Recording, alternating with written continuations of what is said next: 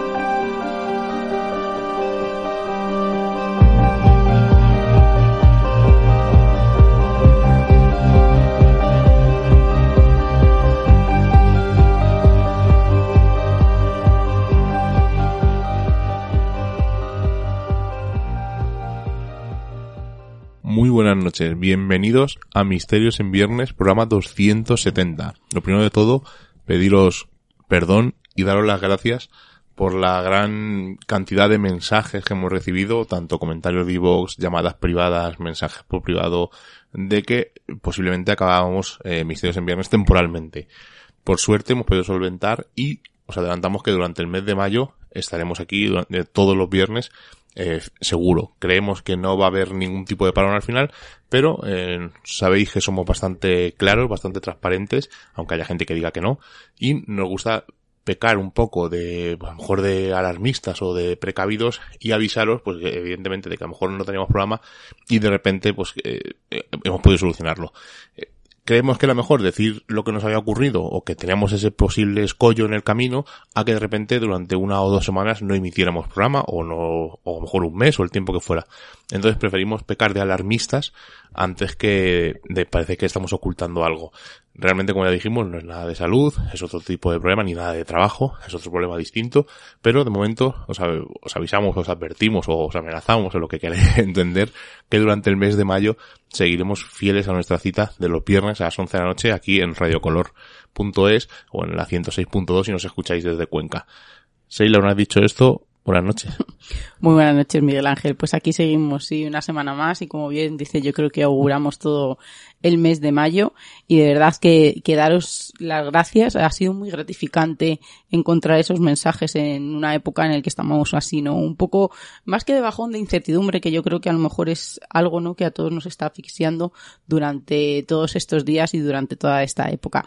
Pero aquí estamos, así que yo creo que vamos a traer esta noche un programa mágico que ha merecido la pena y que por supuesto, ¿no? Aquí estamos un viernes más que para nosotros quizá a lo mejor eh, escribía ¿no? en algunos mensajes eh, personales y, y, en privado con gente que es que para nosotros la radio es algo que nos lo tomamos muy en serio, es una válvula de escape, es un momento que tenemos para estar nosotros no eh, juntos también, que, que, que, muchos ratos en la semana no podemos estar y para nosotros es un momento muy especial y el tener que parar a lo mejor dos, tres semanas, pues para otras personas sería algo no muy liviano, pero para nosotros sí que es verdad que sería un parón en nuestra vida, ¿no? Y sobre todo en nuestras cosas cotidianas que hacemos que unas sean más importantes que otras, como puede ser los, estar los viernes aquí con vosotros. Bueno, vamos a parar de este comentario porque luego la gente dice, oh, nos machacáis cinco minutos antes de empezar a hablar, así que nada, cortamos rápidamente, dos minutos cuarenta segundos, hemos hablado sobre el tema, así que vamos a hablar del tema de hoy. Además, tenemos un invitado muy uh -huh. especial con el que hemos participado hace poco en una cosa y ahora os comentaremos porque él lo anunciará antes, porque esta entrevista la grabamos la semana pasada y esta semana ya ha empezado a realizar eso que dice. Pero bueno, antes de eso, vamos a decir que vamos a hablar un poco de la magia, del ilusionismo, de sesiones espíritas, porque al final eh, tiene bastante que ver, ¿verdad? Uh -huh. Sí, porque hay que hablar de la magia y a mí me interesa mucho cómo toda la parte de la magia, el ilusionismo, de todas esas incorporaciones, de mover objetos, de incluso leer la mente fuera real o no, pues eh, se trasladó, ¿no? A intentar contactar con el más allá como podía ser en las sesiones espíritas. Pero Miguel, si te parece, vamos a hablar primero un poco qué es la magia pues el término magia deriva de magi o magi, uno de los elementos religiosos incorporados por los magos en la antigua Babilonia. La magia y la hechicería estaban ligadas también a esas creencias de pueblos orientales muy antiguos, en los que el mago o el chamán era a la vez un sanador y un conocedor del mundo invisible de los espíritus, y sobre todo que desempeñaba un papel muy importante dentro de la comunidad. Dentro de la magia, ahora nos va a decir Miguel, caben diversas especialidades y el significado de magia y sobre todo el papel que se desempeñaba aquellos que la practicaban dependía del lugar en el que nos encontramos y sobre todo de la época. Hubo magos en Roma, en Grecia y en casi todo el mundo occidental y oriental de la antigüedad. Por aquel entonces, los adivinos y magos no tenían ya nada que ver con los sacerdotes, aunque eran consultados sobre todo por los poderes de adivinación de los que se creía que estaban dotados para consultar el resultado de hechos venideros. Tenemos que hablar también de los pueblos bárbaros, sobre todo de los celtas, donde la magia o la hechicería popular estaban relacionadas con antiguos ritos de fertilidad e iniciación en el conocimiento. Y en la Europa medieval, la magia estuvo relacionada con la alquimia, la astrología, actividades ocultas consideradas demoníacas por la Iglesia Católica y que fueron, como ya sabéis, objeto de persecución especialmente durante la Baja Edad Media y sobre todo la era moderna. Y claro, hablar de magia eh, sería hablar, pues a lo mejor, de dos tipos de magia, ¿no? La magia, eh, podemos decir, eh, que que se habla magia blanca o magia negra, que no le vamos a entrar en ella, y vamos a hablar de la magia como espectáculo, ¿no? Ese eh, tipo de ilusiones o, magia como conocemos todos, y hay distintos tipos. Hay, para haceros una especie de resumen, habría la típica magia de cerca, que es la más conocida, que es la que se hace a escasos centímetros del espectador, y podéis imaginaros rápidamente a Juan Tamariz lo que hace con sus cartas. La magia de salón, que es la magia que se hace normalmente en algún espectáculo, en alguna fiesta, en algún tipo de evento, y se hace a lo mejor en salones o en pub. por ejemplo, en Madrid, la cripta mágica se hace mucho, es un espectáculo mientras te estás tomando una copa, ves una magia de salón, que es este tipo. Luego está la magia de escena, ¿no? Que es la magia que se hace en un teatro, donde normalmente eh, entran esas grandes ilusiones con esas grandes máquinas. Todos recordamos pues cómo parten a, la gente por la mitad, por ejemplo. O incluso la magia de escena también puede ser la que sale en televisión, esos espectáculos grandes, ¿no? La magia en un teatro o en un plato de televisión.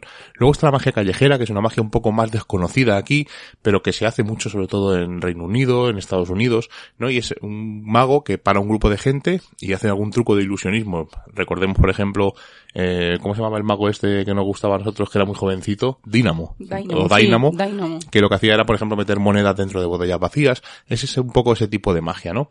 Luego está la magia cómica, que es una magia que a nosotros nos gusta mucho, que es un truco de ilusionismo, pero con grandes dosis de humor y está enfocado hacia la comedia. Eh, un poco así, pues como eh, podemos hablar de Boronin, que es un mago que hemos visto nosotros en directo en el Festival de Magia Internacional que hace Jorge Blas. El mentalismo, que es una rama de la magia donde el mago intercepta los pensamientos de los espectadores, por así decir. Es algo muy curioso. Eh, de hecho, uno de los que vamos a hablar con él, el mago con el que vamos a hablar con él, o el ilusionista, o el mentalista con el que vamos a hablar con él, es un, un representante actual de este tipo de magia. Y luego está la prestidigitación, que es la habilidad del mago con sus manos en mover cosas. Por ejemplo, hacer aparecer y desaparecer cartas, el magos, eh, la magia con los aros, etcétera. Y luego una en la que Houdini era un especialista, que es el escapismo, que es meter al mago en un sitio encerrado y que él escape. Eh, todos recordaréis miles de trucos de este tipo. Pero también se puede hacer un tipo de catalogación dependiendo lo que utilice el mago. Por ejemplo, la numismagia es el, pues, la magia que se hace con cartas, con monedas, o sea, con cartas no, perdón, con monedas y con billetes, porque con cartas sería la cartomagia, que es la que utiliza, pues eso, las cartas que vemos todos, eh, sobre todo los magos, volvemos a recordar a Juan Tamariz como uno de los grandes de ellos. La magia con animales, que es una, es una especialidad muy exigente porque no sabemos el comportamiento de esos animales y los entrenan día a día para conseguir esos trucos tan efectuosos. Por ejemplo, recordemos sacar un conejo de un sombrero o incluso la aparición de palomas. Las grandes ilusiones, que las hemos comentado antes por encima, que es la que se realiza en escenarios grandes, que es un mago que hace cosas imposibles, bien él o bien sus ayudantes. Eh, como hemos dicho, apariciones, desapariciones, partir por la mitad, etcétera. Y luego existen eh, tipos de magia. En función del efecto, puede ser un tipo de magia. Realmente estamos diciendo los mismos eh, tipos de magia, pero con distinto nombre y según eh, lo que hacen. Por ejemplo, la producción es hacer aparecer algo. La desaparición, evidentemente, es hacer desvanecer algo. La transformación es cambiar el color o la forma de algo que está usando. Por ejemplo, una carta que cambia de color, etcétera. La restauración es reparar algo dañado o volver a recomponer algo roto. Todos recordamos esas billetes que parten y de repente aparecen, ¿no?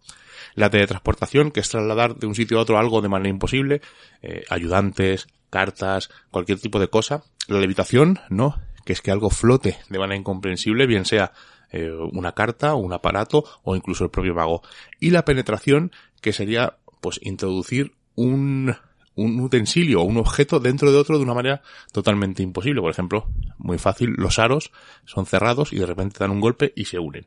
Pues ese sería un poco los tipos de magia según eh, la forma en que se realiza. Pero nos centraremos hoy en un tipo de magia que a nosotros nos apasiona, que es el ilusionismo, ¿verdad, Seila?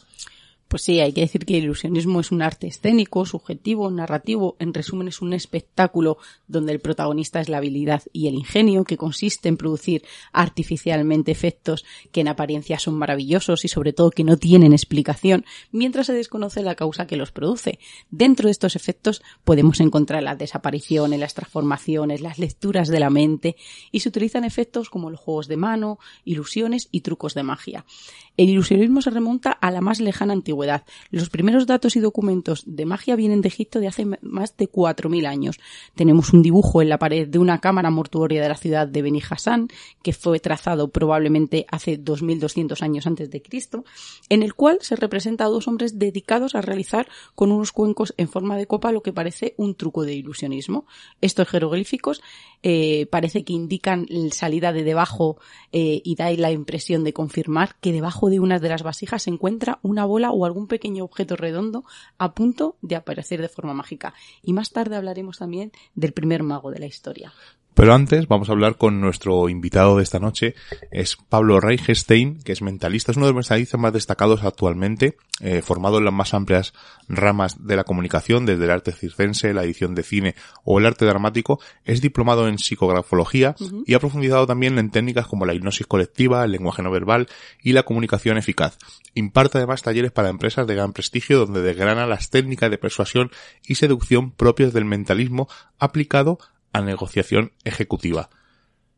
Además hemos participado, hemos tenido la suerte de participar en el, el que hacen en el Museo de Cera, ¿verdad? Esa noche en el Museo de Cera, que lo comentaremos en, en la entrevista, pero lo más espectacular es, es, eso, recorrer el Museo de Cera de noche a oscuras, ¿no? Te dejan un rato además hasta que te aclimatas un poco a la luz, una pequeña linterna que te van dando, éramos un grupo de unas 20 personas más o menos, una pequeña linterna, recorrer esas galerías con todas las figuras de cera quietas, tu mente hace que viajes, ¿no?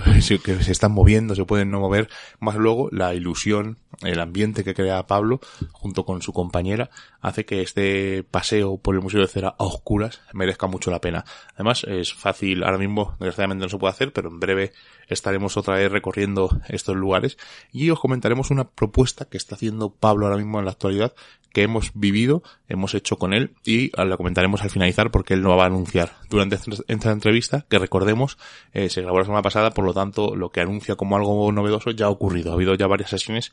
Desde el martes, hubo varias sesiones, por lo tanto, cuando acabemos os comentaremos un poco nuestra impresión es todo un honor tener con nosotros aquí en Misterios en Viernes a una persona que vimos hace poquito, antes de que pasara este rollo en el que estamos sumidos, y es al, al mentalista, ilusionista Pablo Reichstein. ¿Lo he dicho bien? Lo has dicho bien. hemos estado ensayando antes, hemos estado ensayando antes de hablar contigo, porque al principio no, eh, no nos salía Reichstein, no, falta una I, y al final eh, creo que lo he dicho bien. Pues mira, sí, te voy a decir aparte de algo. O sea, eh, mucha, mucha gente cree que, son, que es un nombre artístico, pero es mi apellido real. Y llevo toda mi vida deletreando. Y llevo toda mi vida acostumbrado desde el colegio a que cada uno lo pronuncie de una forma diferente. Así que la gente tiene un temor a la hora de pronunciarlo. Yo siempre digo que no pasa nada, puedes pronunciarlo como quieras. Pues Pablo, ya has hablado de, que eras niño. Además, yo creo que cuando alguien te ve en persona y te conoce como pudimos eh, y tuvimos el placer de, hacer, de, hacerlo nosotros y encima dentro del espectáculo, pues puedes decir que fuiste un niño muy curioso, que fuiste un niño disciplinado, pero ¿cómo llega Pablo al mundo de la magia? Bueno, Pues mira, eh, yo no sé si era muy disciplinado, ¿eh? Realmente te voy a decir, era un poquito más anárquico.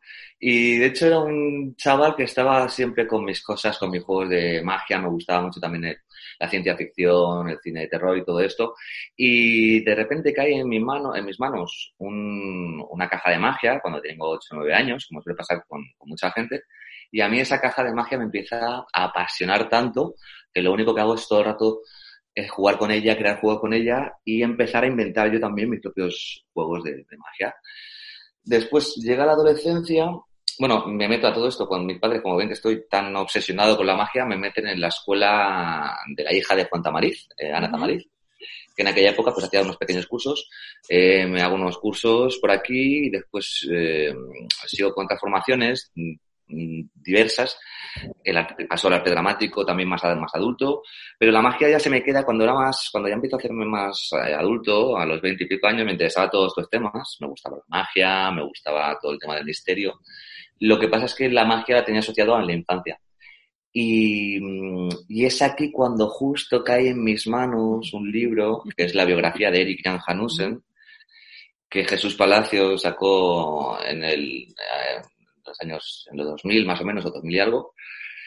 Y ese libro, esa biografía de un mentalista que es Eric Jan Hanussen, alemán, es quien hace que yo vea que hay una carrera, eh, que se puede hacer una carrera, una carrera eh, de investigación del mentalismo y donde yo digo, pues por aquí es donde yo quiero enfocar mm, mi, mi, vida, por el mentalismo, que, que aún así, y para definir el mentalismo, que también muchas veces hay mucha bueno, eh, la palabra mentalista puede dar a, confusión o a equívoco, en, eh, dependiendo un poco de en qué parte del mundo emplees la palabra mentalista, tiene unas connotaciones u otras. En Europa está más asociado a lo que es el, una rama del ilusionismo que puede tocar y que de hecho toca ciertos temas que tienen que ver con el ocultismo, con el misterio, y, y esta es la que yo defiendo. Y Pablo, te queríamos preguntar una cosa, porque, a ver, la magia en la actualidad nosotros la vemos como, como algo de ocio, pero realmente la antigüedad servía para todo lo contrario, ¿no? Para convencer a las masas, para provocar miedo y poder controlarlas. Háblanos un poco de la magia en la antigüedad. Sí, pues mira, yo la magia en concreto y la magia con todo esto, yo creo que desde la figura del chamán, el brujo, no creo que haya sido simplemente para, para inculcar miedo para sugestionar a las masas, sino que creo que también ha tenido una, una fusión, una, un personaje, se ha fusionado un poco con lo casi terapéutico a nivel psicológico, simbólico, y me parece interesante mm, esa figura de ese chamán que después se ha podido convertir o que puede ser perfectamente una mezcla entre un médico, un psicólogo y un ilusionista, porque empleaba a lo mejor las tres técnicas, ¿no? Luego también, eh, eh, como magia como tal, están también los, mm, un poco más esa, esas connotaciones que, incluso más recientemente, bueno, siglo XIX, XX, eh, con Aleister Crowley, con la Golden Dawn, con, con este tipo de sociedades que, que, emplean a lo mejor la magia ritual de una forma ah, diferente, de una forma simbólica también, con sus rituales, eh, tiene una impregnación muy fuerte también con estas características y yo particularmente, y a lo mejor esto, por eso soy un poco outsider dentro del mundo del, del ilusionismo, incluso del mentalismo, me gusta beber de esos referentes. Es curioso porque hemos hablado un poco, ¿no? También al principio de lo que era la magia, como bien has dicho, ¿no? En diferentes épocas y en diferentes puntos del mundo, pero lo que nos interesa mucho es en el punto en el que se llega a, eh, pues a relacionar, ¿no? Eh, como tú bien has dicho, ¿no? El ilusionismo y el mentalismo, por ejemplo, en algo que a nosotros nos apasiona, que son las sesiones espíritas del siglo XIX. ¿Cómo se integra todo esto eh, para la comunicación del más allá con ese contacto o supuesto contacto con los difuntos? A ver, a mí también es un tema que me apasiona totalmente. Me apasiona cómo comienzan eh, las, las hermanas Fox en 1848, cómo comienza a haber un movimiento en torno a todo esto, que siempre ha tenido un pie entre lo fraudulento, entre las creencias y sobre todo quienes me apasionan, que tienen mucho que ver ya directamente con el ilusionismo y con el espiritismo, y las sesiones espíritas es un poco los hermanos Davenport. Para quien no conozca los hermanos Davenport, eh, son una familia, dos hermanos, eh, el padre de hecho era, era policía, y son unos hermanos que, que son un poco los pioneros en, en, llevar lo que son las sesiones espíritas o espiritistas a los grandes teatros donde se les introduce en, unas, en unos armarios, en unas cabinas de madera, y cuando se les ata, se ata a los hermanos Davenport, y cuando se cierran las puertas y están a oscuras, suceden todo clase de fenómenos como que salgan elementos volando, que se manifiesten ectoplasmas, que suenen ruidos extraños, y automáticamente se abren las puertas y ellos siguen atados totalmente eh, como petrificados. Se introducían objetos de todo tipo en estas cabinas se cerraban las, las puertas y en cuanto se cerraban se volvían locos, como unos poltergeists de los objetos, y en cuanto se abrían, eh, ellos siguen atados ahí, siguen estando atados. Entonces, es muy interesante, es muy interesante esa unión y estas historias, ¿no? Y estas biografías que juegan, que, que, que, a medio camino, están a medio camino entre, al fin y al cabo ellos, y esto se descubre con el tiempo, eran un tipo de ilusionistas, un tipo de ilusionistas que podríamos decir que estaban más cercanos al mentalismo y que lo que hacían eran emplear eh, unas técnicas um, para crear estas sesiones. De hecho, te digo más, ha habido, um, ellos tuvieron una, una, biografía muy polémica en toda su vida. De hecho, y esto es algo que muy, muy poca gente lo sabe, estuvieron en Madrid. Onda. Estuvieron en Madrid en el Teatro Novedades, ni más ni menos, que es un teatro que mm, después de que ellos estuvieran 20 años después se incendió, en los años 20. Ellos estuvieron a finales, sí, ellos estuvieron a finales de los años del siglo XIX. Y de hecho, hay algo que pasa que es curioso, porque a mí no me salen las cuentas. Estaba viendo eh, que, estuve viendo que, bueno, el momento de esplendor de los hermanos Davenport suele ser, es a mediados del siglo XIX, eh, 1865, de hecho, ahí, es cuando sufren su primera donde los eh, tienen una, un encontronazo con unos ilusionistas que les que hacen ver al, a la audiencia que son trucos, ¿no? Entonces yo creo que en aquella época, durante una gran parte del siglo XX incluso, estuvo muy de moda coger el nombre o, o, la figura de unos personajes y como no era como hoy, que había redes sociales, que había imágenes que tú puedes ver al artista y que sabes quién es, y había pues mira, fíjate, mm, casi no habría fotografías, sobre todo al principio, al final del siglo XIX no había casi fotografías, dibujos. No sé si, si serían los auténticos hermanos Davenport. Lo que sí que sé es que cuando llegaron aquí al teatro, tenían anunciadas dos fechas y de hecho tengo los documentos, aquí tengo por aquí el diario, bueno, unas imágenes, tenían anunciado dos fechas y solo pudieron hacer una porque hubo un revuelo con el público y se canceló el segundo pase. Entonces, bueno, es muy interesante, es muy interesante todo, toda esta parte donde se fusionan ¿no? un poco los hermanos Davenport con el, espiritismo. Eh, y, bueno, de hecho, hay una anécdota curiosa, y es que en, el 65, 1865, un ilusionista que se llamaba Maskerline, que también hay que especificar esto, hay dos Maskerline, porque hay un Maskerline en el siglo, del siglo XX ya que tuvo una, una, tuvo una presencia especial en la, creo que fue en la Primera Guerra Mundial, donde supuestamente empleaba técnicas para ocultar ejércitos, eh, para ocultar tanques. Y hay otro Maskerline que es el originario, que este último Maskerline se basó en este, en este otro para coger el nombre artístico, se llama mucho. De hecho, Robert Uden se basa de Harry, no, perdón, Harry eh, Harry Houdini coge el nombre de Robert Houdin, que es, mm. eh, y le agrega la, la, letra I, la letra I al final, ¿no? Pero bueno, estaba, eh, estaba John Neville Maskerline, que era un ilusionista e inventor del siglo XIX, y que es uno de los que descubren y enseñan públicamente los trucos de, de los hermanos Davenport, cosa que después Harry Houdini haría en el siglo XX con otros, eh, con otros espiritistas o, o falsos medium. Además, eh, has dicho, hablaremos de Houdini un pelín más adelante.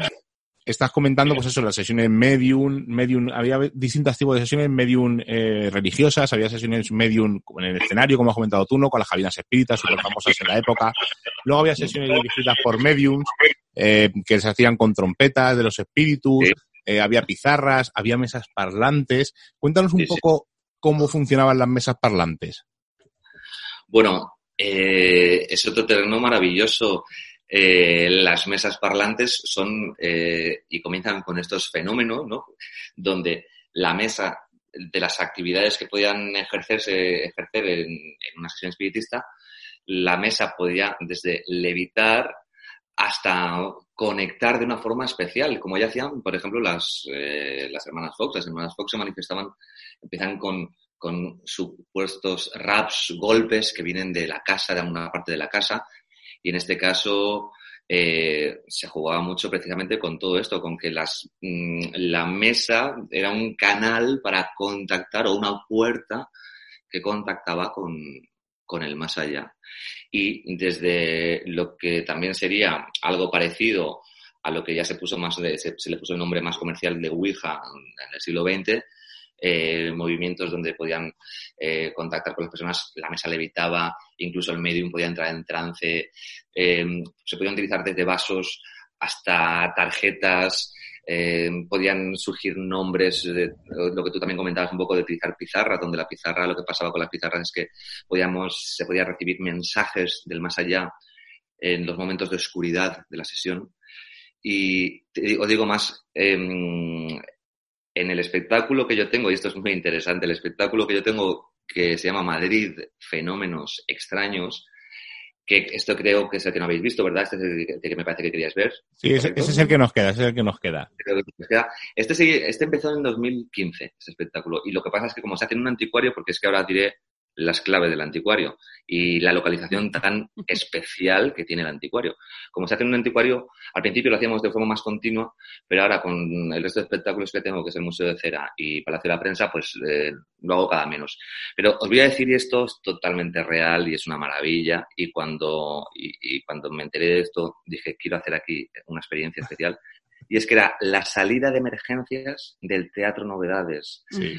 Donde, eh, donde, está ahora el teatro, el, este anticuario, era la salida de emergencias del Teatro Novedades, que es donde actuaron los hermanos Davenport eh, eh, aquí, que, que, el Teatro Novedades se incendió en los años 20, eh, hizo que cambiasen, fue uno de los incendios más de teatros más, más sonados, por así decirlo, en España en toda la crónica un poco negra de sucesos y de hecho hizo que, eh, que se tuviesen que cambiar las medidas de seguridad. Fue algo así como, como el Madrid Arena, que es más reciente, o incluso el Atocha, no, Alcalá, Alcalá 20, ¿no? El incendio de Alcalá 20. Son ese tipo de, de sucesos que hacen que, mm, que la sociedad y que, que tome conciencia de que hay, hay que tener cuidado con, con, bueno, con salida de emergencias o con la gestión de, de espacios públicos de este tipo. Y ahora una, una, pregunta, pero más personal para ti, desde tu punto de vista, porque tú has visto mucho, has estudiado bastante pues, lo que estamos hablando, eh, sesiones espíritas, el siglo XIX, eh, mesas parlantes, pero uno de los fenómenos que a mí me, más me apasionan es el fenómeno de los ectoplasmas. Y parece que de una parte de este tiempo ese fenómeno como que ha dejado de existir. Desde tu punto de vista, ¿por qué crees que este fenómeno se manifiesta menos?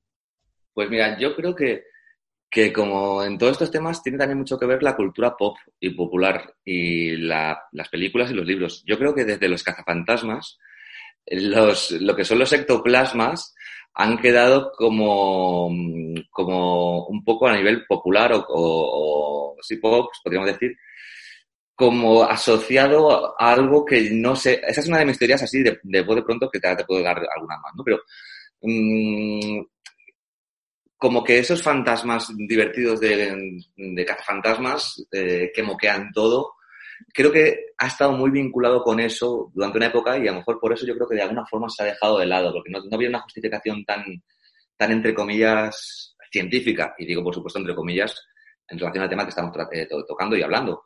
Pero mmm, creo que son unas, una de esas pueden ser las, eh, un tema, uno, una cosa es el tema pop de, cultural que, que recibimos, igual que puede influenciar el tema pop a otros temas, como la serie V, con eh, los visitantes, con los reptiles, los reptilianos. Los reptilianos uh -huh. exactamente, también puede influenciar para todo un poco lo contrario. También creo que a lo mejor el, el, ectoplasma es un poco lo que menos, a lo mejor, o sea, una, una, hay una justificación que en teoría puede ser menos creíble a la hora de, de hacer este tipo de sesiones. Creo que um, hay, unas, hay una práctica, yo como mentalista, como persona que me apasionan los temas del oculto que estoy siempre dispuesto a creer, pero que también tengo una mente muy, muy crítica y muy, analítica porque precisamente sé cómo funcionan los mecanismos de su gestión. Em, hay algo que se llama la... Mm, em, a ver cómo te, voy a decir la palabra exacta, que consiste en básicamente la suspensión de la incredulidad. La, suspensión de la, la, suspensión de la, incredulidad se consigue precisamente cuando eh, estás, em, empiezas a ver algo que eh, en principio mm, te parece increíble y primero pasa algo, un dato que empieza a hacer que esa suspensión desaparezca y después que se suspenda totalmente. Eh, lo que yo veo es que es, los ectoplasmas, a lo mejor dentro de esa suspensión de la incredulidad, es un elemento, primero, que a lo mejor puede ser más complejo de recrear y que, y que, y que además puede ser incluso lo menos creíble, ¿no? De esta forma. Pero también os digo una cosa, es que todo esto, y también tenemos que ser conscientes de que también dependemos mucho, se depende mucho de, lo que es la cultura popular, pop, al final. Y entonces, o la creencia. Eh, claro. La creencia. Pero es que si mañana, estoy convencido que si mañana sale una película interesante donde te justifican bien unos ectoplasmas y mm. se busca alguna, algún tipo de explicación que, mm, que haga que esa suspensión de la incredulidad precisamente se, se realice, pues puede, puede volver a, a la moda, por supuesto, ¿por qué no? Sí, claro, además yo creo que Miguel y yo, Pablo, estamos totalmente de acuerdo contigo, es totalmente coherente lo que nos estás contando, porque ahora vivimos en una época que también nos movemos por modas, más o menos que lo podríamos resumir, y ahora todo el mundo, pues a través de buscadores de fantasmas, paranormal activity, vamos con las mochilas llenas de cacharros cuando vamos a explorar o investigar, como dicen algunos. Eh, no es difícil encontrar a una persona en cada grupo que tenga unas capacidades especiales, y yo creo que es verdad que vivimos mucho de esa contaminación visual que tenemos, sobre todo no solamente de la literatura, que yo creo que deberíamos acogernos un poco más a eso, pero sí, sobre todo cinematográfica. Pero que yo, yo creo que, yo creo que, por ejemplo, para mí, una de las cosas más impresionantes que hay dentro del siglo XIX, eh, son las fotografías de, de, ectoplasmas junto con las fotografías, eh, ¿no? Esas de, fantasmas del más allá. Me parece un tema en el que ahondar, me parece súper interesante porque esas fotografías con aquella señora, ¿no? Con, con, aquel material que le salía de la boca que casi llegaba al techo, para mí es de lo más impresionante que he visto dentro de todo este mundo. Es fabuloso, es fabuloso. Eh, es que aparte, bueno, yo recuerdo ya de pequeño, yo de pequeño que yo veía en alguna revista, alguna fotografía de esa, y como son aparte antiguas, decías, mm. o sea, ahí había ya una cosa automática de la suspensión de la incredulidad, ¿no? Donde decías, a ver, pero eh, sin medios, sobre todo mm, el siglo pasado, al final del siglo XX, ya aunque estuviese el cine y todo eso, no había como internet, no conocíamos un Photoshop con todo eso, ¿no? Eh, nos costaba un poco más asimilar cómo podía ser todo ese tipo de fotografías. La creatividad que había con todo eso es, es fabulosa.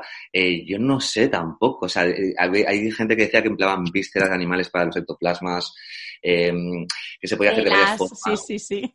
Exacto, ¿no? Entonces, es, es maravilloso, son, son maravillosas también, hablando de esto, de, fotografías de este tipo, con, con, Arthur Conan Doyle, ¿no? que era un gran creyente de todo lo que es el, el espiritismo y que tuvo un rifirrafe con, con Houdini, porque Houdini, como escéptico, se enfrentaron, pero es que hay algo, hay unas fotografías de, creo que eran de Conan Doyle, que son las fotografías de, hadas, que son como, como maravillosas también, ¿no? Hay, esas en concreto mm, pueden ser más naif a nivel para nosotros eh, hoy, pero las que tú hablas que, mm, estamos hablando de las mismas y de hecho yo creo que cualquier persona si, no las ha visto se puede hacer una búsqueda de ectoplasma, fotografías antiguas en, Google y va a encontrar muchos, muchos ejemplos, son realmente inquietantes y, fabulosos, ¿no? Son obras maestras, desde luego que sí.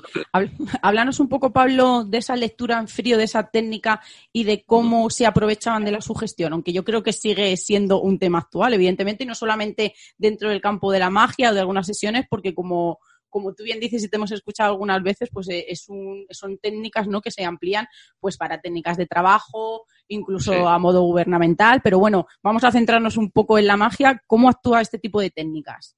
Claro, mira, la, lectura en frío consiste, la emplean, lo pueden emplear muchas personas incluso sin ser conscientes de que la están empleando. Mm. Y esto me, hablo de, de personas que a lo mejor tengan o, eh, tarotistas, por ejemplo, o, videntes que pueden, pueden estar más entredicho y a veces eh, emplean esta técnica que consiste básicamente en hacer afirmaciones que realmente son preguntas y con la que tú vas sacando una información eh, acerca y vas conduciendo a la persona por dónde quiere ir. A lo mejor si la gente no, no sabe de qué estoy hablando, esto lo veo un poco confuso, pero el ejemplo podría ser, eh, por ejemplo, si, si yo te hay dos caminos y, y, por ejemplo, ¿no? Y te digo, mm, estás pensando en ir en ir por el camino de la derecha y yo empiezo a ver a la persona, eh, suponiendo que la persona haya, pensado, haya elegido un camino entre dos, yo empiezo a ver si cuando le digo esta afirmación, la persona reacciona, y eso también tiene que ver con el lenguaje no verbal y con la observación del lenguaje no verbal, reacciona de una forma o me comenta algo o de otra. Si, si, es, si va a ir por el camino de la derecha, va a ser eh, un sí rotundo y, y, la persona va a empezar a comenzar a perder esa incredulidad. Si va por la si ha elegido el camino de la izquierda, por ejemplo, la persona mm, es probable que mm, si más o menos has, la has visto un poco cómo reacciona, o que está a punto de decir que, que no, o que, o que, no está conforme con lo, con lo, que estás diciendo, y tú en ese momento, puedes, eh, y eso sería la parte de la lectura en fría, puedes decir, eh, eh, vas a ir por el camino de la derecha, pero es el que primero has pensado, porque después por donde tú quieres ir realmente en este momento es el de la izquierda, ¿es correcto? Y entonces ahí ya te empiezas a buscar unos, una serie de síes, síes y síes. Esto es, a grandes rasgos, así un ejemplo muy, muy tosco de lo que es un poco la lectura en frío se emplean y lo emplean los, eh, eh, los mentalistas para crear una ilusión, para jugar con, la, con este elemento de sugestión. Y también, como he dicho, lo pueden emplear muchas veces personas sin ser conscientes siquiera de que lo están empleando, porque muchas personas que, que viven, que trabajan del tarot, por ejemplo, tarotistas, y no hablo de todas ni mucho menos, porque aparte yo creo que también tiene una labor importante que tiene que ver con el chamanismo o con el psicólogo. Creo que un tarotista, tanto si tiene poderes como si no tiene poderes, si es una persona honrada, eh, creo que puede ser un buen psicólogo. Digo que puede ser una, una, buena sesión de psicólogo porque sabe cómo orientarte más o menos. Bueno, no un psicólogo, pero. Y esto también es delicado, ¿no? Porque también mi hermana es psicóloga y, y si escuchaba decir esto se enfadaría. Bueno, vamos a dejarlo en orientadora. Exactamente. Al fin y al cabo, muchas veces lo que necesita la gente es alguien que, que le escuche, muchas veces. Entonces, tanto si es una persona con un don como si no tiene don, si, si tiene una. si sabe cómo hacerlo, y sabe cómo ser una, un, y sabe escuchar y comunicar algo que a la otra persona le deje, es, tiene un fin final social que es positivo. Entonces, evidentemente, mm, me gusta esto, pero también totalmente estoy en contra, por supuesto, de lo que son los fraudes y, y los impostores. Por, supuesto, que sí. Bueno, pues ya que has hablado de fraudes, has nombrado antes a Houdini, fue un implacable luchador, la gente lo sabe, aparte de mago, de ilusionista, de escapista, fue un, gran luchador en busca de los fraudes en estas sesiones espíritas del siglo XIX y el siglo XX. Pero ahora mismo tenemos una especie de sesiones espíritas o una nueva moda en Internet, que son vídeos en canales en YouTube, en Facebook, de investigaciones en directo, donde ocurren fenómenos anómalos. Y, y no quiero ir por ese lado, sino que te quiero preguntar a ti. Eh, ¿Te han llegado a ti vídeos o te han consultado a ti? Porque claro, nosotros siempre decimos que para que haya un grupo de investigación tiene que haber, eh, cada uno tiene su función y, y alguno tiene que tener unas leves nociones de ilusionismo para descartar fraudes, engaños. ¿Te han mandado a ti algún vídeo para que intentes explicarlo? Y si te ha llegado, pues nos lo podrías contar. Sí, a ver, uno de los casos más claros que fue, fue para Cuarto Milenio, ni más ni menos. eh, Me llamaron, no sé si este, lo habéis visto este programa, pero bueno, Un, caso, un caso poltergeist, ¿no? Eh, donde donde se había hecho un estudio, eh, la mujer aseguraba, aseguraba, y esto tiene que ver con, probablemente también con su sugestión, aseguraba que sucedían cosas, que salían moratones en su piel, que pasaban cosas en la casa que se movía, y fueron, me contactó, me contactó mm, Clara, Clara Tauces, para simplemente analizar el vídeo, eh, porque ellos veían que fueron a grabar, me dijeron que habían ido a grabar, estuvieron la persona tenían todo, parecía que todo creíble, fueron a grabar y no, y no sacaron ningún fenómeno. Pero ella lo que hizo fue enviarles un vídeo y dice, no, es que no habéis estado vosotros estos dos días, tres días, pero no, pero justamente se habéis ido y ha pasado esto. Y les envió dos vídeos, ¿no? Esos dos vídeos que les envió, tanto si era ella por una reacción desesperada, eh, consciente o inconsciente, había una serie que yo es lo que hice, lo que analicé, eh, cuando pasaron el vídeo y que, es lo que sale en ese programa, pues hablaban un poco de que justamente eh, los puntos de... O sea, era eh, había documentos donde una silla se movía en una mesa. Y yo, fui, yo lo que hice fue analizar de mm, todas las imágenes, de todo lo que se podía ver, los puntos de apoyo de la silla, porque de repente una, una, una vez la silla se movía, otra se, se plegaba y se cerraba sola. Entonces, ¿qué es lo que pasa? Que estuve analizando todo, todo lo que era la, la, el vídeo y, y, por supuesto, llegamos a la conclusión de que tanto si era una forma, lo había hecho de forma inconsciente e histérica o si era una a la desesperada de que mm, era consciente y decía, pero mira, yo creo en esto, ha pasado, pero tengo que hacer esto para que mm, se haga algo, ¿no? Tanto si era por una cosa o por la otra, eh, en este caso, era, era un fraude es curioso porque nosotros siempre decimos, Pablo, que cuando que deberíamos de tener nociones de psicología a la hora de, de poder no descifrar ¿no? o interpretar quizá fenómenos no, no, paranormales, sino solamente cuando hablamos de anómalos, que tendríamos que tener estudios de en muchos más campos y uno de ellos siempre decimos Miguel y yo que sería el del ilusionismo, ¿no? Porque no sabemos nunca eh, a dónde vamos, con quién estamos hablando, como tú dices, no, es como en la Ouija, no sabes si aquel que mueve la plancha lo está haciendo de una forma consciente o inconsciente y pensamos que es una disciplina, una disciplina, perdón, que tendríamos que tener pues un, un, una mínima base. Mira, nosotros somos apasionados de, de la magia y queríamos preguntarte antes de, de terminar ¿Cuál es tu sí. truco favorito, por favor? yo, por ejemplo, yo soy fan de la magia bizarra. Las grandes sí. ilusiones no me llaman mucho la atención. Me gustan más, fíjate que los juegos de, de cerca de cartas me gustan de monedas, pero ¿cuál es tu truco favorito? Vale, pues mira, eh, te voy a decir, primero diría, a ver, vamos a ver, yo, yo, hablando de la magia bizarra, yo, yo empecé con la magia bizarra cuando era muy pequeño. De hecho, esa transición que tuve de la magia al mentalismo me coincidió en todo lo que era la explosión del cine gore y yo le metía muchos toques gore, de sangre, de tal, la parte era muy, muy y le metía un rollo pues, muy vampírico, muy gore. Después fui tirando más un poco la, al refinamiento o a lo sutil, ¿no? En ese sentido. Pero te diría que, que no es, en mi caso no, no es, no se trata tanto de, de un, un juego en especial o un truco, por así decirlo, sino se trata más de, la atmósfera que se recree en una experiencia. No me interesa, no me interesa a mí tanto los, los, los juegos sueltos, me interesa más la vivencia, ¿no? De hecho, yo mis espectáculos intento que sean todos muy vivenciales y siempre tengo propuestas y intento hacer propuestas de espacios o situaciones que, que ningún otro mago, ilusionista o mentalista puede hacer, ¿no? Desde mentalismo en el Museo de Cera, que se hace en el Museo de Cera, que, que, es un espectáculo, pues bueno, muy interesante con, con, la historia de, se va haciendo, como ya sabéis, en galerías del Museo de Cera, iban pasando sucesos extraños en cada una de ellas, hasta, por ejemplo, mis últimos espectáculos también en Palacio de la Prensa, que era Mentalismo en el Cine, que estuvo seis años en cartel uh -huh. y que y que iba en torno a, al cine y los poderes telepáticos y la hipnosis, Conspiración, otro también de los últimos que se, que se ha visto interrumpido ahora con todo esto, que, que es, gira un poco en torno a la conspiración del MK Ultra también. Uh -huh. Y luego eh, Madrid Fenómenos Extraños, que también lleva desde el 2015 y que se hace en un anticuario. Entonces, todas las propuestas que, estas propuestas que os digo, para mí son las que me interesan porque, porque no, no se trata tanto de, de un juego que te llame más o menos la atención, sino de una atmósfera, vivir algo, decir, jope, es que nos metieron a oscuras en el Museo de Cera, sí. con linternas.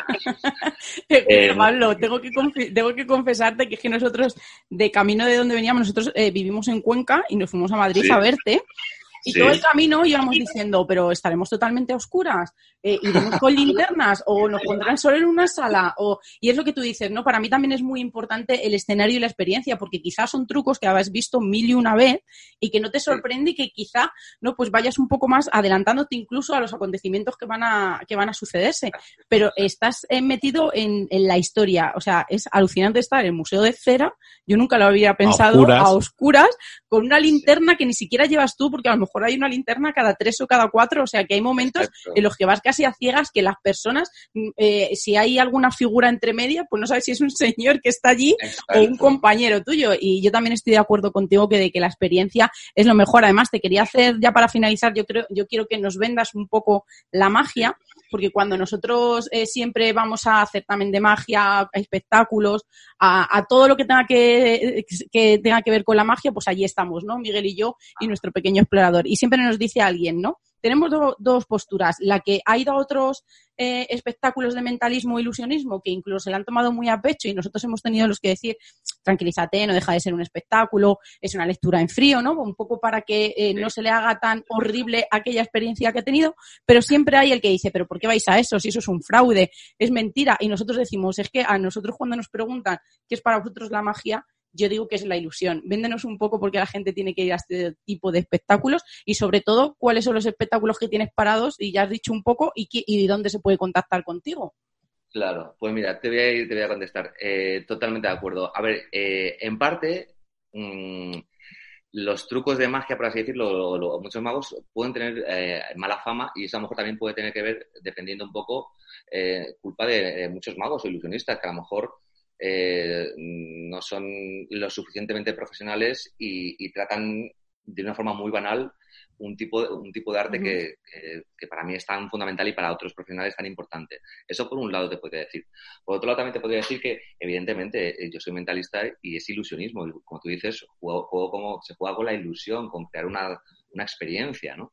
Entonces, yo si otra cosa sería que a lo mejor vendiese que en plan gurú de secta, donde la gente mm, va a, coger poderes psíquicos, pues ahí sí que voy a decir que eso es un fraude, evidentemente.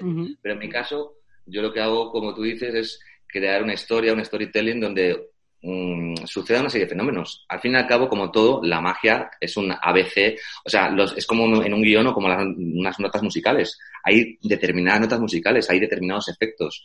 Después, la cuestión es cómo tú empleas esos efectos y, esa, y esas notas para crear una melodía, una melodía determinada. Yo lo planteo así, lo veo así. Mi propuesta, igual de que, la de, me imagino que, otros mentalistas, algunos, otros no, también te voy a decir esto es como todo. Y hay magos malísimos que dicen, pero por favor, y otros que, que son, que tienen una cosa de genialidad. Entonces, ahí también tiene que estar un poco la, la, cada uno eh, y decir, pues mira, qué es lo que hay, qué es lo que no hay, qué, mm, que te sugiere que te, que te gusta más o que te gusta menos. Yo lo que os puedo decir de mis espectáculos es que, como te comentaba antes, intento que sean que no sean simplemente juegos, que sean experiencias, que sea contar eh, una historia, además de, de, sorprenderte, de ilusionarte, de pasar eh, no tanto miedo, también eso un poco depende un poco, porque en mi espectáculo, en mi Museo de Cera, la gente verá que las opiniones hay opiniones muy dispares, desde que opiniones de que de que yo no he tenido miedo, y de hecho yo no vendo el espectáculo como un espectáculo de miedo, y cuando la gente dice, es que yo no he tenido nada de miedo, digo, perfecto, porque yo no vendo el espectáculo como una experiencia de miedo, yo lo vendo como mentalismo en el Museo de Cera. Hay una serie de elementos que pueden crear una, una especie de, de miedo psicológico, pero ni mucho menos es un espectáculo de miedo. Otra gente que en cambio dicen esto tendrían que avisarlo, ¿cómo puede ser que, que, que no se cierre en el Museo de Cera? Tendrían que avisar que, que pasa, se pasa tanto miedo, no sé cuántos. Entonces, es, es tan relativo el miedo en las personas que, que yo ahí no intento no, no mencionar siempre nunca esa palabra. También deciros que ahora, en plena pandemia, en pleno apocalipsito o apocalipsis, como queramos llamarlo, eh, y visto lo visto, yo estaba haciendo en mi Instagram, en Reingerstein, que es mi Instagram, mi apellido, eh, hago directo cada dos días y en estos directos eh, he empezado a desarrollar una serie de técnicas interactivas, virtuales, para que la gente pueda hacer desde casa. Y después de todo un mes y medio que llevamos encerrados y haciendo yo efectos y probando efectos cada dos días, he llegado a una historia, a una experiencia que de hecho creo que va a estar a la venta la próxima semana, un precio irrisorio de 5 euros, simbólico, que encima eh, cada, eh, cada, persona que tenga el enlace puede ver si son tres en casa, lo pueden ver los tres, si son dos, dos, si es uno, uno. Eh, así que es un precio básicamente simbólico eh, de una experiencia de una hora en la casa de Pablo Reinfeldstein con los con mi galería, que también tengo mis artículos y mis fetiches mm, embrujados o malditos, y contando la historia de esta casa. No lo has vendido, no lo has vendido genial y estamos deseando que llegue ese día para verlo. Pablo Reichstein, lo he dicho bien otra vez por segunda vez, ¿eh? eh mil gracias por tener, por, por, robarte un ratito de tu tiempo en este tiempos convulsos y venir aquí a Misterios en Viernes. Ha sido un placer tenerte aquí y cuando pase esto nos veremos en persona porque tenemos que ver ese en Madrid fenómenos extraños. Además, Pablo, eh, salimos enamorados de tu espectáculo, de tu voz, porque nos ah, pareció brutal del espectáculo en sí. Voz radiofónica. Pero, pero ahora creo que lo voy a tachar de la lista y de lo que nos vamos a quedar enamorados es de tu casa, porque siempre que eh, entrevistamos a algún escritor, o cuando voy a casa de algunos y he tenido el honor, siempre digo, por favor, ¿me puedes enseñar tu huequito donde escribes? Es algo que me encanta porque me, me dice tanto, ¿no? De la personalidad y, al entrar en esa habitación sientes, ¿no? Como ese golpe de, de, satisfacción y sobre todo de inspiración. Así que yo creo que lo voy a tachar de la lista porque me voy a quedar enamorada de tu casa y te vamos a dar la lata para que nos hicieras un súper espectáculo allí dentro. Qué bien, qué bien, pues estupendo. Pues un placer hablar con vosotros. Ha sido un placer, de verdad, Pablo. Muchísimas gracias. Gracias a vosotros, un placer tiene varios espectáculos, como era dicho, pero este último que está haciendo ahora mismo es desde casa, ¿no? Es que se ha reinventado un poco. Y claro, eh, pensaréis, bueno, mentalismo en streaming o desde su casa. Lo primero es visitar su casa, ¿no? Que es lo que tenemos muchas ganas de ver. Eh, tiene un montón de objetos, un montón de libros. Él va mostrando algunos, no muestra todos. Pero desde luego es una, una experiencia curiosa, ¿verdad, Seila? Además, es que Pablo lo que hace es espectáculos muy interactivos, ya puede ser este a través de la pantalla o incluso, por ejemplo, en el Museo de Cera o Mentalismo en el cine, en el que en muchas de las ocasiones pues te hace sentir el protagonista, ¿no? Porque incluso eligiéndote y si no, pues eh, tú mismo, ¿no? Desde tu butaca, haciendo todas las cosas que él te va haciendo, siguiendo paso a paso, ¿no? Como él junta las manos, piensa un número, eh, pues un largo etcétera, ¿no? De, de lo que entra o, dentro del abanico del mentalismo y del ilusionismo es una experiencia que merece la pena. Yo creo que ahora es algo, ¿no?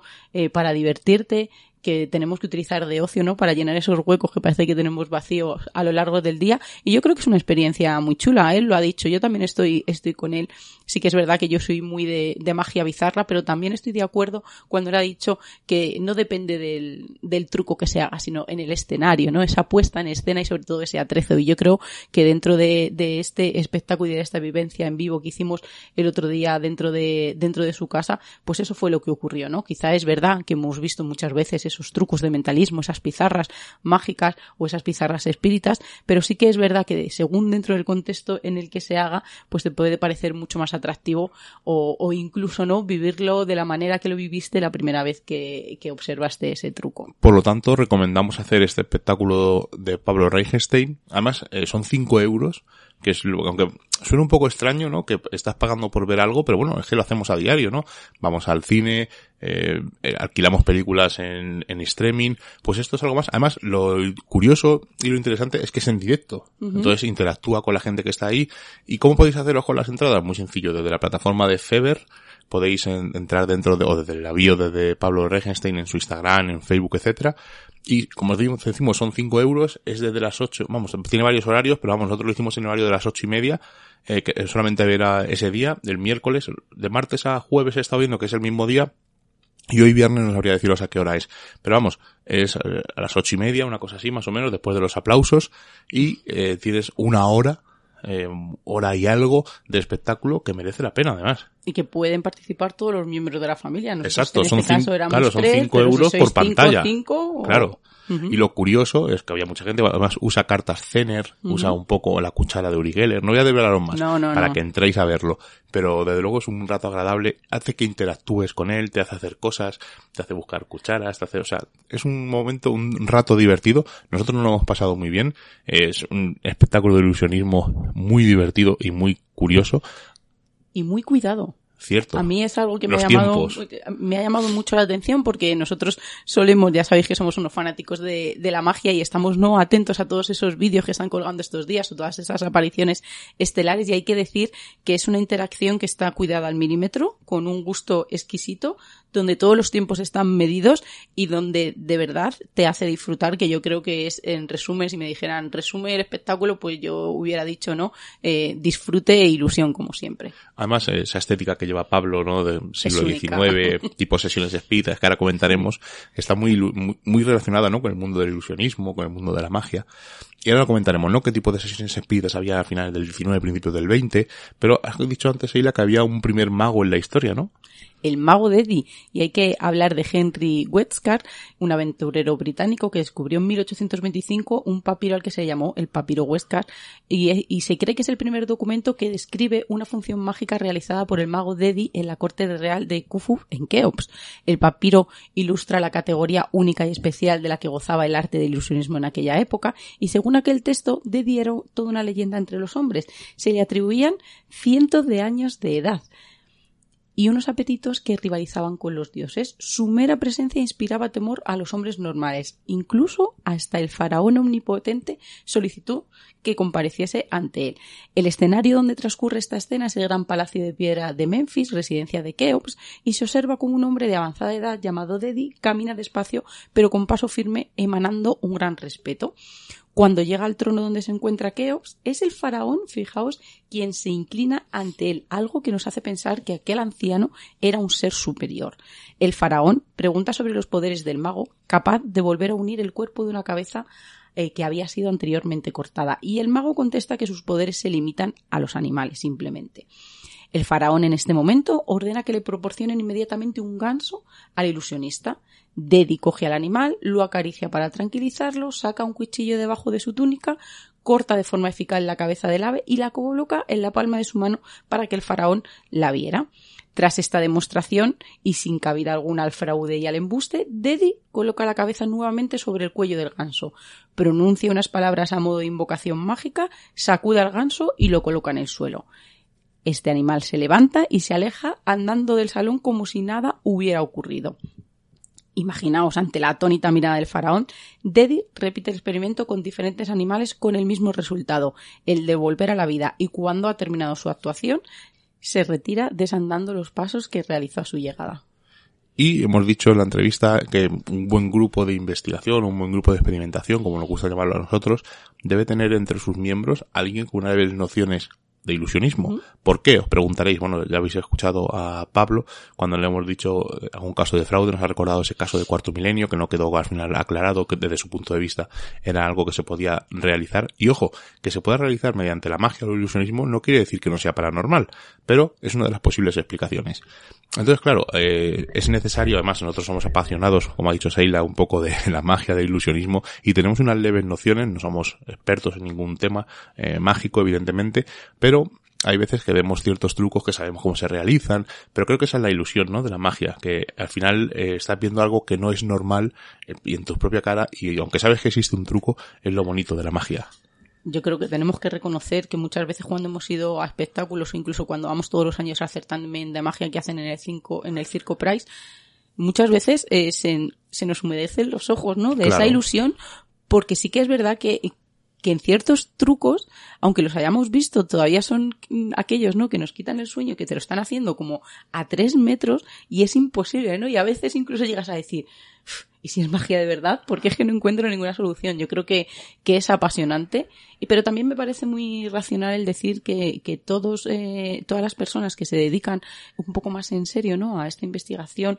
de fenómenos anómalos o paranormales deberían tener ciertas nociones más que nada eh, para, no solamente para el fraude, ¿no? Porque muchas veces, eh, eh muchos de estos casos o, o estos hechos son o fenómenos. Son confusiones. claro, son confusiones o, o, algunas, pues, como tú dices, ¿no? Unas malas interpretaciones y deberían de, deberíamos en general de tener cierta, no tanto como para poder recrearlo, pero sí las formas en las que se pudiera hacer. Y llevas mucha razón y yo creo que has estado muy acertado al decir que se pueda recrear no quiere decir que no pueda pasar. Exacto. Entonces, eh, viajamos un poco en el tiempo a finales del XIX, principio del siglo XX, donde las sesiones espíritas estaban muy de moda Y además había esos pequeños trucos de ilusionismo, como hemos comentado con Pablo, ¿no? Esas pizarras, esas trompetas espíritas, que parecía que las entidades, los fantasmas, se comunicaban a través de ellos. Muchos se ha demostrado que son fraudes, incluso hay gente que hacía aparecer, hacía aportes de naranjas, de pájaros, y luego se descubría en una pequeña investigación que hacían en esa época, pues que a lo mejor el medium, supuesto medium que hacía aparecer naranjas, las habían visto que la habían comprado en el mercado de más al lado y las llevaba escondidas en su traje. Pero bueno, una espírita es una reunión en la que se intenta comunicar con espíritus para percibir presuntos, vamos a decir, mensajes de seres fantasmales o para poder comunicarse presuntamente con ellos a través de una medium. Uno de los primeros libros sobre el tema de la comunicación con personas difuntas fue Comunicación con el otro lado, obra del primer varón Littletown, publicada en Inglaterra en atención, 1760. Brutal, ¿eh? Entre los espíritus notables citados en este volumen figuran Pedro el Grande, Pericles, William Penn y la reina Cristina de Suecia. La popularidad de estas sesiones, pues como sabemos, creció espectacularmente con la fundación de la religión denominada espiritualismo a mediados del siglo XIX y una de sus mm, representaciones es Alan Kardec, por, por ejemplo, por poner un ejemplo, perdón. Y una de las sesiones más conocidas de las que hemos hablado aquí en Misterios en Viernes fue la que condució Mary Todd Lincoln, quien apenada por la pérdida de su hijo organizó sesiones espíritas en la Casa Blanca, a la que asistió su marido, el presidente Abraham Lincoln y otros miembros destacados de la sociedad. El informe de la Comisión Saber de 1887 empañó un poco la credibilidad del espiritualismo y su popularidad, acusando públicamente de fraude a los conductores seculares de esas sesiones. Las sesiones han continuado, eh, una parte incluso siendo en algunos sitios parte de servicios religiosos, como los espíritas, y iglesias espiritualistas, haciendo mayor énfasis en algunos, en algunos valores espirituales sobre otros aspectos más espectaculares. Podemos destacar cinco tipos de sesiones espíritas y englobarlas en esto más o menos. Hay sesiones religiosas que tienen lugar en iglesias espiritualistas o espiritistas que están bien iluminadas o al aire libre. Eh, imaginaros eh, estos típicos sermones que vemos en Estados Unidos que se hacen en carpas, pues una cosa más o menos así. Eh, donde un, ministro ordenado o un medium hará el contacto con estas eh, entidades espirituales o entidades fantasmales. Luego hay unas sesiones con medium en un escenario, que estas son las que podéis eh, imaginaros pues en una especie de teatro, un ejemplo claro, las que hace Angerman, por poner un ejemplo, ¿no? En un, o las que hacía en el programa de televisión, ¿no? En un escenario, pues ella intenta contactar eh, con un, con una entidad.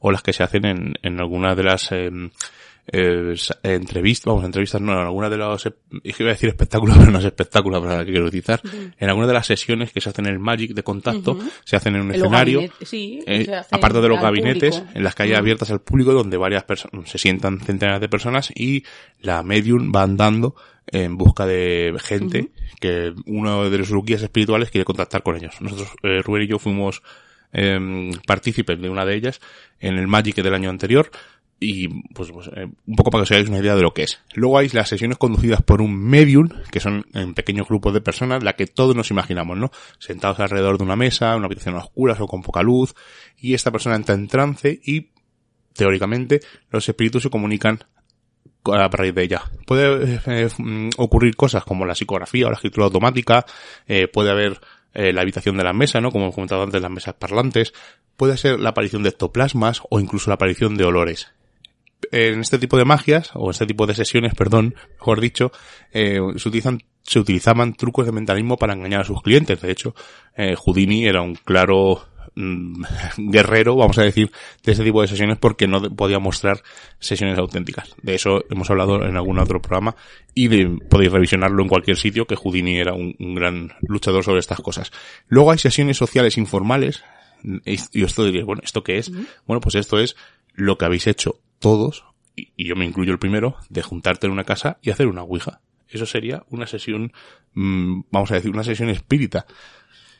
nos juntamos en un sitio e intentamos contactar con el más allá mediante una ouija, cosa que también se utilizaba en las sesiones espíritas. Pues eso sería una sesión social informal, por así decirlo. Y luego están las sesiones espíritas, que esta es muy interesante, donde espiritualistas y practicantes, o medium o psíquicos, desarrollan una sesión en que todos los participantes son medium o psíquicos.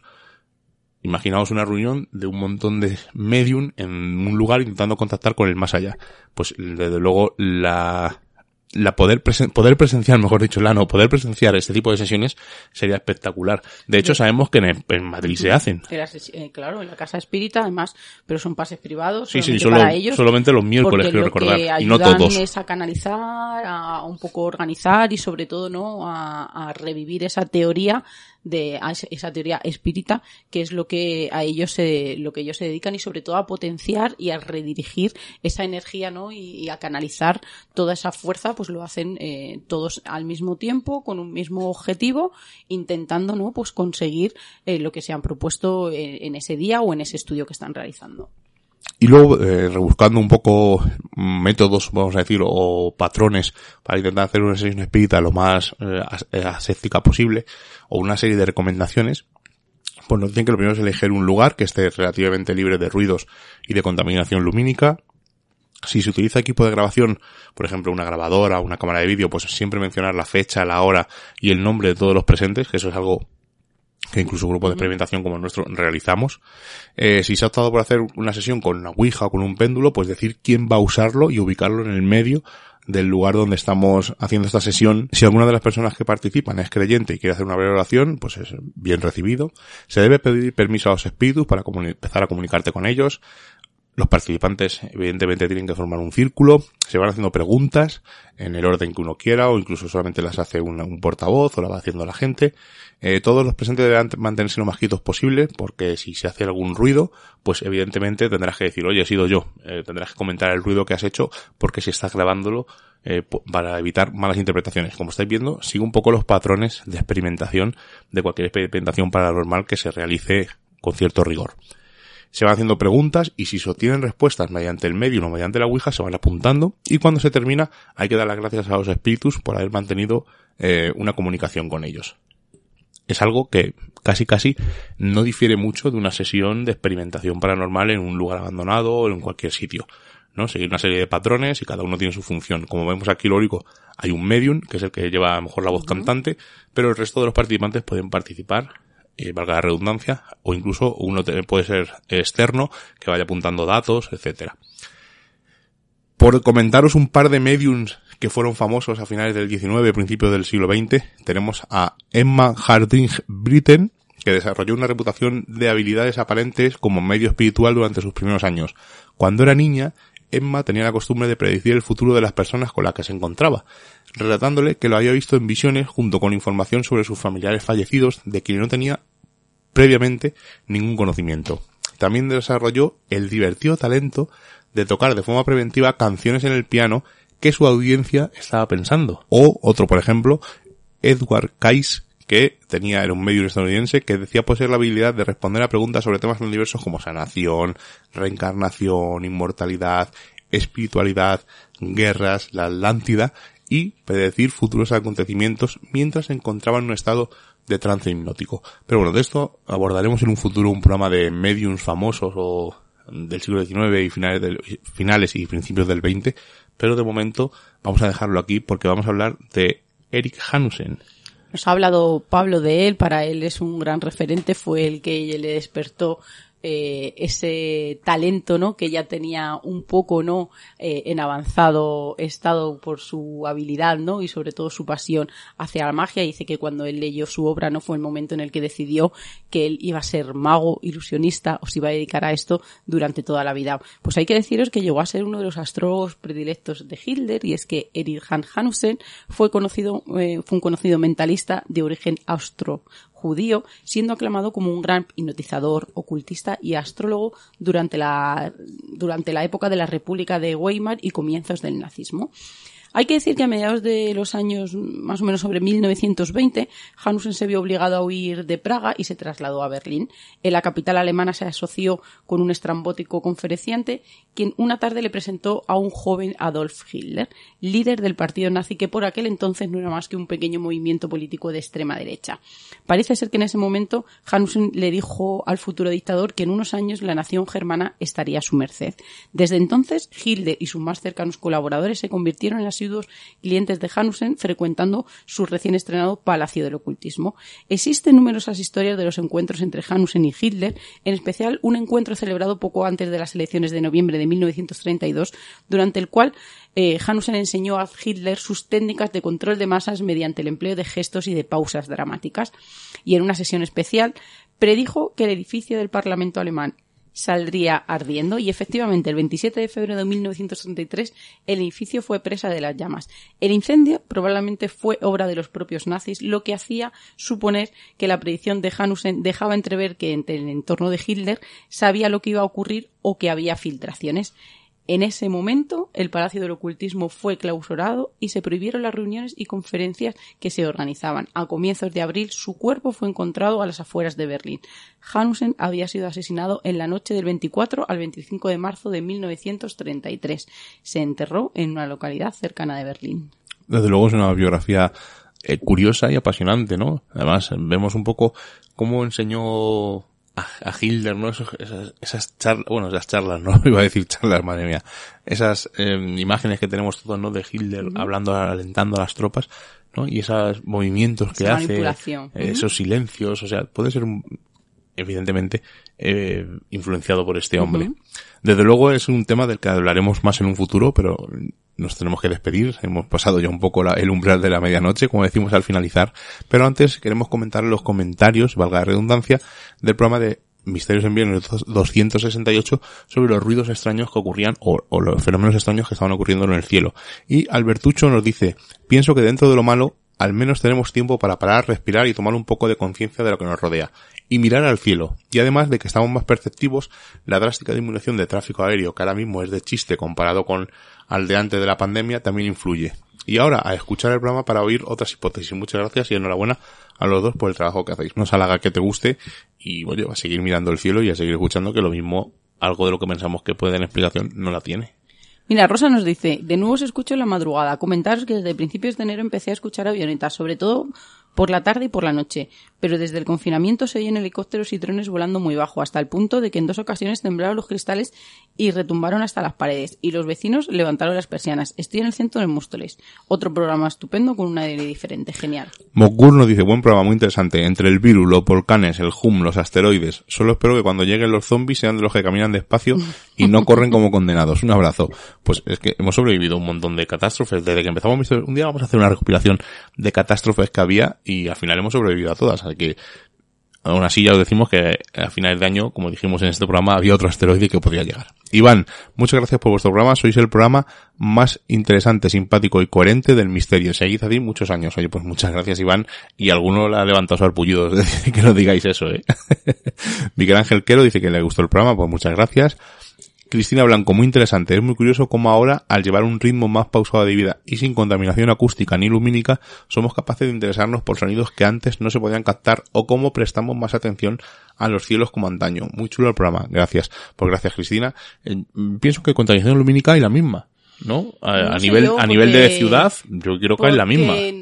Quizá algunas fábricas que están paradas sí que emiten mucha luz y, y necesitan mucha energía lumínica y ahora están un poco, pero hombre, yo creo que ha sido mucho más la contaminación del medio ambiente que, que la lumínica o, o la acústica. Johnny, no, Johnny Vélez nos dice, huele a Carvajal la semana que viene Ha, y ha acertó. ha demostrado sus Sí, poderes mediúnicos. José Alba Jiménez Sánchez, muy interesante, me lo descargo. Arpía, excelente programa como siempre. Y hay que hablar de Grupo 5. He oído que no os creéis que el, que el virus se ha creado, estando los chinos por medio con un de un laboratorio en Wuhan y con modificaciones realizadas anteriormente al SARS-1, con médicos puestos en cuarentena con mordiscos de murciélago. Nos deberían llevar a cuando menos dejarlo en stand-by a la espera de resultados concluyentes. No digo que lo hayan soltado ellos, pero hay accidentes, errores, ¿nos parece? Yo, Yo- creo que aquí hemos tratado todas las teorías posibles. Yo, mi pensamiento es que no es nada de laboratorio. No digo que no haya laboratorios que experimenten con virus, etcétera, pero eh, a veces ocurren cosas, ocurren pandemias y se escapan de las manos de cualquiera. Si no, hay que echar vista atrás, ver la peste negra, la gripe española, que sí, que no había las mismas medidas de sanidad que hay ahora, pero hay muchos sitios en que la, aunque la sanidad esté muy avanzada, el virus de la gripe cada año se reinventa y miles y miles de personas y, y, miles de personas fallecen por este virus de la gripe y miles de personas pasamos la gripe año tras año. O sea, eso no quiere decir que esto no vaya mutando o yo es que eh, a mí el tema conspiranoico ya sabéis que hay mucho tiempo libre y la gente enseguida busca puntas a todo. Ahora que has hablado de otras pandemias, ha sido curioso. Eso es coincidencia, ¿no? De que en los años 20. No, no, no. Eh, iba a decir que eh, es curioso los testimonios que hay y sobre todo las pautas que había que seguir. Aquí hay un señor en, en Cuenca que es, mm, o sea, es un auténtico experto eh, de temas conquenses y, y, expuso, ¿no? Un documento en el que cuando, pues, en otras pandemias y en otras eh, serie de circunstancias, las pautas, el confinamiento, eh, la higiene, y hoy he leído también la carta de un señor, me parece que era por Reino Unido o Estados Unidos, en el que su abuelo había tenido cuando esta gran peste, y igual, ¿no? Estaba confinado, los síntomas que tenía, no podía respirar, eh, todo, ¿no? Todo el mal se le iba eh, hacia, hacia enfermedades cardíacas, o sea, me, me, ha parecido muy curioso como incluso, ¿no? Eh, estando en los años que estamos, eh, casi no hemos avanzado en esas pautas en las que se, se tuvo esos años atrás en esas pandemias y ha sido algo que me ha dado verdaderamente la atención. No, es que no hay otra manera. Si no existe vacuna, evidentemente, pues cuanto menos gente se mueva, cuanto más gente esté recluida en su, en, en su núcleo familiar y no salir. Pero incluso los síntomas también es lo que me ha llamado muchísimo la Pero atención. Pero es, es, normal al final. Pero vamos, la gente que critica eh, este estado que hemos estado, hemos pasado, valga la redundancia, pues evidentemente es complicado. Es complicado, es, es que es muy difícil. O, ojo, que yo digo, eh, hay tanta gente que no, yo lo haría de tal manera. Pues, pues poneros ahí, hacerlo. O sea, es, es algo inédito para todos nosotros. Nunca había ocurrido algo así en, a escala no. mundial en los últimos años. Entonces, eh, se cometerán errores, se cometerán aciertos. Se podría haber actuado pero... antes, se podría haber hecho alguna cosa en algún otro orden, pues quizá, ¿no? Yo creo que, que son errores que... Incluso hay gente que lo compara con la cárcel. O sea, con estar, eh, hemos estado en la cárcel, no señores, la cárcel es una cosa muy distinta, porque a fin de cuentas hemos salido a pasear el que tenga animales, A hemos comprar, salido a comprar, a trabajar. seguimos trabajando, salimos en lo que no, no podemos ir a ver a familiares, que no podemos salir a bares, en, en, casa hemos dicho mil veces tenemos Netflix, libros, videojuegos, o sea, hemos hecho, comparar esto con una cárcel creo Según que es... el avance de contagio que se llevaba, yo creo que si no nos hubiéramos quedado confinados, ahora mismo estaríamos hablando de millones de muertes. Bueno, Guada Música Radio nos dice, en la noche del 27 al 28, de 3.25 a 3.45 aproximadamente de la mañana, me despertó un sonido muy grave y un extraño temblor. Los pájaros, que eran estorninos por miles, volaban a esa hora sin emitir cantos y las estrellas se vieron doble en ese tiempo. Hoy me entero de que a 230 kilómetros de donde vivo se detectaron terremotos horas antes. Lo detecté. Pues es posible. Curioso. Antes de que nos mandara este mensaje Guada Música Radio, eh, nuestro amigo Ángel Arroyo me mandó el comentario que había puesto este chico y estuvimos hablando eh, un poco sobre qué podía haberlo producido, ¿no? Y con, con, concluimos los dos un poco en que posiblemente esos animales, los estorninos, estos pájaros, detectaran ese temblor de tierra y salieran uh -huh. asustados volando, ¿no? De hecho, hay que mirar simplemente la casiústica de, por ejemplo, en el tsunami que hubo, muchísimos animales se fueron corriendo antes de que la ola llegara. O sea, ellos, vamos a decir que lo predijeron o, o tuvieron ese pequeño chip de darse cuenta de que algo ocurría y se fueron corriendo mmm, y tierra adentro y subieron incluso a, a decenas de metros. Es más gente eh, que los observó, observó ese, ese comportamiento durante ese día un poco extraño, se salvó porque sabía que si es, ellos estaban haciendo aquello era porque algo, alguna catástrofe iba a venir y subieron para la montaña. Exacto, además, mm. bueno, es un tema del que podríamos hablar también para otro programa. Lo apuntamos y no descartamos hablarlo en un futuro. Nos marchamos, eso sí, la semana que viene volveremos, aquí en Misterios en Viernes. Además, nos vamos a adelantar de lo que vamos a hablar, ¿verdad, Seila? Porque vamos a hablar del Bosco. Además, vamos a hablar con Rocío Juárez, que ha escrito una novela nueva, y nos va a contar un poco pues su inspiración, la idea, etcétera. Así que sin más nos despedimos hasta la semana que viene. Hasta la semana que viene. Como ya hemos pasado el umbral mágico de la medianoche y nos reclama el misterio, nos ocultamos nuevamente en nuestras guaridas a seguir con nuestra vida mundana. Y la próxima semana nos volveremos a encontrar con nuevos temas del misterio, los cuales no revelaremos en su totalidad, porque recordad, estáis escuchando en Radio Color en la 106.2 Misterios en Viernes. Hasta la semana que viene.